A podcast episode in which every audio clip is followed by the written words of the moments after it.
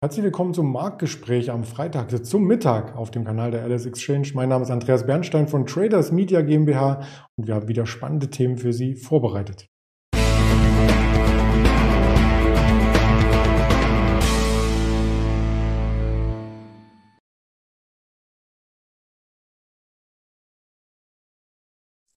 Wir blicken natürlich auf den DAX, der jetzt den dritten Tag in Folge konsolidiert. Die Frage ist, wie weit noch? Und wir haben eine Sondersituation im DAX 41 Werte. Das liegt daran, dass Daimler Trucks heute an die Börse gebracht wurde und blicken noch auf eine News, die aus dem Bayer-Haus stammt. Das Ganze werde ich nicht alleine hier darbieten, sondern mit unserem Händler Björn zum Mittag, den ich recht herzlich begrüße. Hallo Björn. Hallo Andreas. Ja, der DAX macht es ein bisschen ruhiger nun, als wir am Wochenstart gesehen hatten. Montag äh, konnte er ja mit einem Plus starten in die Woche. Am Dienstag dann ein richtig großer Aufschlag und seitdem wurde so ein bisschen volatilitätsmäßig der Stecker gezogen, oder? Ja, stimmt, die Volatilität, die kommt so ein bisschen raus im Markt und äh, äh wir sind, befinden uns ja schon im Dezember. Vieles heißt ja immer im Dezember, in der zweiten, dritten Woche, äh, da läuft da nicht mehr ganz so viel. Wir haben zwar noch den großen Verfall nächsten Freitag, aber das, die meisten Positionen sind wahrscheinlich schon äh, glattgestellt und äh, äh bis dahin, es kann immer noch gewisse Ausreißer geben da die Nachrichtenlage momentan auch äh, überschaubar ist. Man im Hinterkopf ist zwar weiterhin die äh, Omikron-Variante und da guckt man natürlich auch äh, regelmäßig nach Nachrichten, ob sich vielleicht der BioNTech-Chef meldet oder äh, nach den Inzidenzen schaut man. Aber da ist alles momentan ähm, im, bis jetzt im grünen Bereich. Und äh, deswegen hat man heute jetzt auch nur so einen Wochenausklang, der ein bisschen ruhiger ist. Ähm, Unterstützung erhalten wir momentan ähm, von der 200-Tage-Linie, die verläuft so bei 15.450, hatte ich gerade mal nachgeschaut. Das ist ja auch ein wichtiger ähm, Indikator, äh, so dass wir ähm, bisher, bisher sind wir ungefähr 130, 140 Punkte drüber. Gesamtmarkt ist ungefähr 0,3 Prozent schwächer. Äh, heute Morgen waren wir noch ein bisschen deutlicher im DAX Future im Minus, äh, bedingt dadurch, dass die Vorgaben aus äh, USA und auch aus Tokio negativ waren. Aber der Markt hat sich gefangen und ähm, deswegen kann man sagen, dass man ruhig ist, jetzt auf einen ruhigen Wochenausklang wartet. Ja, vielleicht kommt heute Nachmittag noch mal ein bisschen mehr Volatilität rein, weil es da die Verbraucherpreise aus den USA gibt. Das ist ja immer so eine Kennzahl, die vor allem die Notenbanker im Blick haben. Wie hoch könnte die Inflation hier ausfallen? Das werden wir uns 14.30 Uhr anschauen und noch einmal die Volatilität hier ins Blickfeld gebracht. Das Jahreshoch beim VDAX, das gab es ähm, vor eineinhalb Wochen an dem Black Friday und von dem Niveau aus sind wir jetzt schon fast wieder in Richtung Jahrestief unterwegs. Also ähm, glaubst du, die Bücher sind dann schon so langsam zu, oder? Ja, das sind ja Stimmungsindikatoren. Äh, wenn jetzt noch mal eine negative Meldung käme, äh, dann hast du auch wieder schnell einen VDAX von 30. Also wenn die mhm. richtig extrem schlecht ist oder noch höher. Also das geht ja recht fix, äh, ähm, wie die Optionen dann gestellt werden an der Eurex in den Produkten. Ähm, man weiß es halt nicht. Wir können nur Stand jetzt sagen, dass es ein bisschen runterkommt. Und wenn jetzt irgendwas passiert, dann hat man da natürlich auch wieder sehr starke Ausschläge im VDAX. Und was passiert ist im DAX, ich habe es eingangs schon angedeutet, ein Sonderfall. Das letzte Mal war das vor zwei Monaten, als Continental einen Spin-off wagt. Und nun macht es Daimler und zwar mit Daimler Trucks. Und dazu habe ich eine äh, spannende Grafik hier herausgenommen von Finanzen.net. In der Liste gibt es nämlich heute 41 DAX-Werte, aber nur heute, richtig? Genau, bedingt durch den Spin-off, der heute vollzogen wurde. Daimler hat sich aufgespalten, einmal das Autogeschäft und dann die äh, Truck-Sparte, die Lkw-Sparte. Und ähm, für als Aktionär, wer zwei Aktien hatte von, äh, von der Daimler, der hat dann eine Daimler Truck dann eingebucht bekommen. Äh, interessant ist vielleicht auch, äh, weil die Fragen häufig an uns herangetragen werden. Wir sind ja Emittent von, äh, äh von Derivaten auch auf Daimler. Und da sieht es so aus, dass man, wenn man Derivate, zum Beispiel Turbo-Optionsscheine auf äh, Daimler hatte, dass ähm, das Produkt weiterhin aus äh, einer Daimler und aus der Daimler dann besteht. Das heißt, es wird ein Basket, ein Korb gebildet und dann werden die Re äh, Kurse zusammengerechnet. Ähm, bedingt daraus ist dann eine Daimler, wird eine halbe Aktie dann dazugerechnet von der Daimler Truck. Und ähm, wenn wir jetzt mal auf den Kursverlauf ähm, nochmal eingehen, die Daimler komplett mit der Truck-Sparte hat gestern ungefähr bei 86 Euro geschlossen.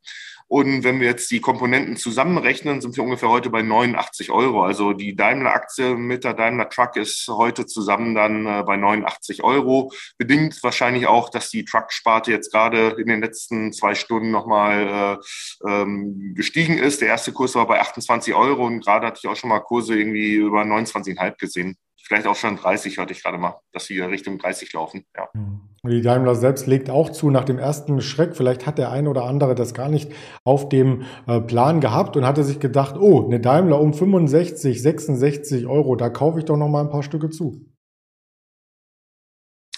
65 hast du gesehen? Ja, im Chartbild hier sehe ich es, zumindest so. vorbörslich. Aber der erste Kurs Tetra war ja irgendwie 73, ne? Ja, bei Xetra. Da war wahrscheinlich vorbörslich nochmal. Äh, war eine Taxe. Das, war das wurde wild auch getaxt an den Börsen und äh, Daimler ist da ein bisschen höher reingekommen. Also man, man hat ja erstmal eine Grundindikation äh, gehabt. Auch Trucks dachte man ja, die kommt wahrscheinlich mit zwischen 30 und 35. Das ist ja auch eine breite Spanne, mhm. wenn man das mal so sieht. Und im Endeffekt war der erste Kurs auf Cetra bei 28 Euro. Also äh, wenn die Truck tiefer reinkommt, dann kommt die Daimler wieder ein bisschen höher rein, weil man mhm. im Endeffekt ja die ähm, Referenz von 86 Euro gestern hat hatte. Und dann baut man sich halt den Kurs so ein bisschen, wenn die Daimler bei 65 steht, dann hätte dann die Truck eigentlich höher stehen müssen. Und jetzt mhm. ist sie halt mit 73 reingekommen, glaube ich. Und dann kam die äh, Truck ein bisschen tiefer rein mit 28. Aber wie gesagt, die Truck wird jetzt wieder gesucht. Und äh, der Hintergrund ist ja, äh, warum der, das Unternehmen das macht. Äh, man will sich dann halt auf die Kernkompetenzen äh, konzentrieren, um dann stärker dann auch äh, ähm, im Markt agieren zu können. Wenn man hat dann äh, eigen, eigene Führung Führungsebenen und Strukturen und man wird dann als eigenes Unternehmen dann geführt. Hm, und auch getrennte Antriebstechnologien, was man so liest, das ist auch nochmal was technisch äh, Spannendes. Spannend ist auch, wenn man sich Bayer anschaut, wobei manch einer das gar nicht mehr hören kann, das Thema Glyphosat-Prozess. Aber jetzt gibt es zumindest einen Lichtstrahl am Ende des Horizonts, oder? Ja, hoffen wir zumindest. Ne? Äh, heute Morgen hatte man sofort schon deutliche Nachfrage nach Bayer-Aktien gesehen. Ähm, Hintergrund ist, ähm, dass äh, Bayer in Amerika einen äh, weiteren Glyphosat-Fall gewonnen hat. Ähm, das ist natürlich einer von vielen. Das ist natürlich eine positive Randbemerkung. Aber es gibt noch eine, eine andere Nachricht. Ähm, es geht darum, dass Bayer Beschwerde eingelegt hat gegen ein äh, Glyphosat-Urteil. Und diese Beschwerde wird jetzt äh, vor dem höchsten amerikanischen Gericht ähm, äh, besprochen und darüber wird entschieden, ob, die, ob der Beschwerde stattgegeben wird. Die Entscheidung wird wohl irgendwann im Laufe des Montagabends erwartet, allein schon wegen der Zeitverzögerung. Und es geht darum, ähm, ich hatte mich gerade mal ein bisschen eingelesen, es geht darum, ob äh, Monsanto nach amerikanischem Recht hätte davor warnen können vor Nebenwirkungen und ähm, dass eventuell Mon äh, dieses Glyphosat krebserregend sein könnte. Und äh, Bayer stellt sich mit Monsanto halt auf den Standpunkt, dass die diesen Warnhinweis nicht hätten auf die Fässer hätten ähm, draufschreiben können, draufkleben dürfen. Das äh, unterliegt allein der amerikanischen Umweltbehörde EPA. Und die hat gesagt, nee, Glyphosate ist unbedenklich, also kommt da auch kein, braucht ihr auch keinen Aufkleber drauf machen. Und darum geht's.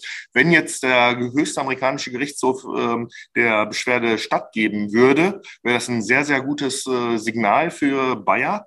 Denn äh, A kommt das relativ selten vor, dass so einer Beschwerde äh, stattgegeben wird. Und B äh, erfolgt das meistens dann, wenn äh, der Gericht, also der Gerichtshof, das Gericht dann auch äh, Korrekturbedarf bei vorherigen Entscheidungen ähm, sieht. Und wenn das so kommen sollte, könnte man da durchaus mit äh, sehr hohen Aufschlägen in der Bayer-Aktie dann äh, nächste Woche rechnen. Aber wie gesagt, wir müssen erstmal abwarten, was das Gericht dazu sagt. Mhm, weil das ja dann auch ein bisschen eine Risikoverschiebung aus dem Bayer-Konzern raus ist und dann müssen die genau. Behörden dafür haften. Also wenn ich im geschworenen Gericht jetzt sitzen würde, du hättest mich mit deinem Plädoyer überzeugt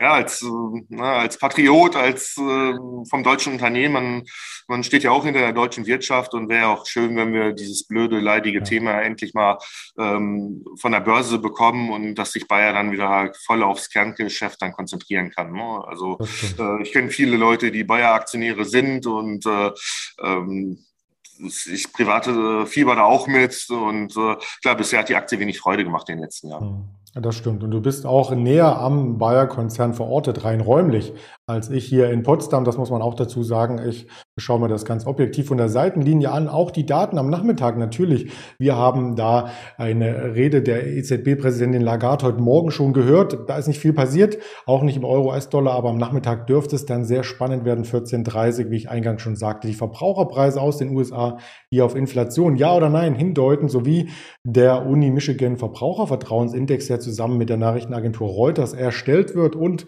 14 äh, Uhr gibt es auch noch einen Livestream auf dem YouTube-Kanal der LS Exchange. Und wie der heißt, den möchte ich auch mit abbilden. Da möchte ich mit Daniel Saurenz über seine Favoriten für das kommende Jahr sprechen. Auch ein bisschen über Moderna, über Varta, über äh, BioNTech, also LS-Exchange auf YouTube. Gerne suchen, 14 Uhr einschalten. Der Livestream ist schon angelegt. Ich freue mich drauf. Twitter haben wir auch weitere Informationen, Instagram, Facebook sowieso und die Hörvarianten bei Spotify, Deezer und Apple Podcast. In diesem Sinne schon mal eine schöne Mittagspause und dir ein schönes Wochenende, Björn. Ja, das wünsche ich dir auch. Vielen Dank. Schönes Wochenende. Danke. Ciao. Ciao.